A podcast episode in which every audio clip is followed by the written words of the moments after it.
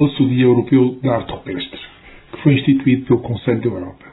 As comemorações decorrem durante toda a semana e por isso também vos trago essa reflexão hoje.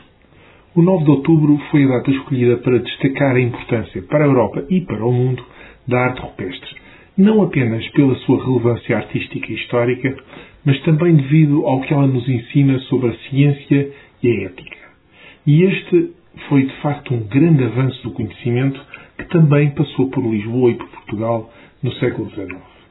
De facto, no século XIX não se acreditava que as comunidades humanas na pré-história pudessem realizar o que aos nossos olhos é arte. Em 1880, reuniu em Lisboa o Congresso Mundial de Pré-História e foi nessa altura ridicularizada a descoberta eh, da arte paleolítica da Gruta de Altamira, que hoje é Património Mundial da Humanidade. Os que a descobriram e divulgaram, o Marquês de Saltola e o arqueólogo Vila Nova, espanhol, usavam os métodos das ciências humanas, sobretudo a comparação e a contextualização ecológica. A presença de bisontes e animais que estavam extintos na fauna que se conhecia no século XIX, sugeriram que se trataria de uma arte mais antiga, do tempo paleolítico.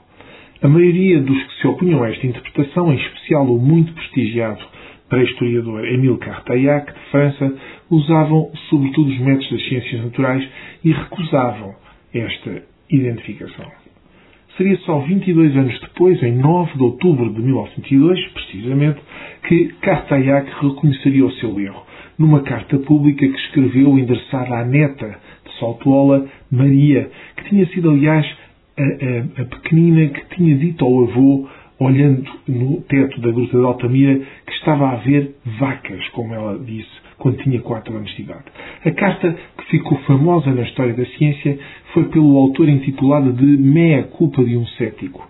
E merece ser lida, se forem à internet, encontrarão facilmente, porque ela revela muito sobre a humildade e sobre a ética na relação que deve existir entre aqueles que tentam produzir conhecimento novo com o reconhecimento da arte rupestre pré-histórica, mudou o entendimento sobre as comunidades humanas no passado, mais remoto, e, aliás, teve também uma importância grande para combater outro tipo de preconceitos, designadamente o racismo.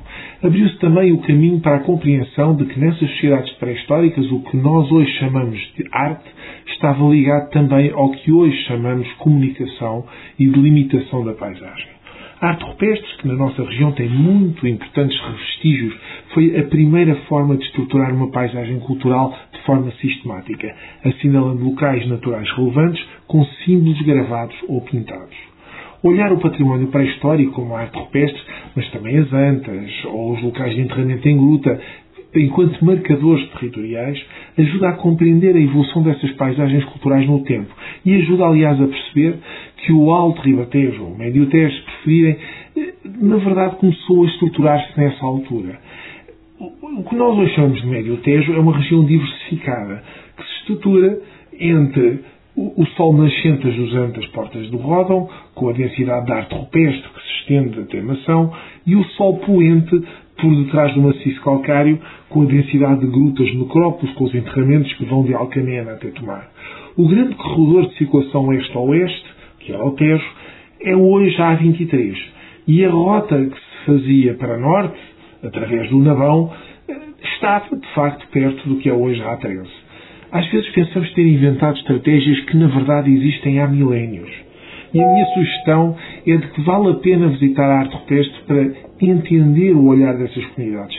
Porque quanto mais o entendemos, mais sentido ganha o presente e mais criativa poderá ser a ação que conduzimos para um outro futuro, um futuro melhor. Como escreveu David Mourão Ferreira, que nada me distraia dos horizontes que tu olhas. Bom dia.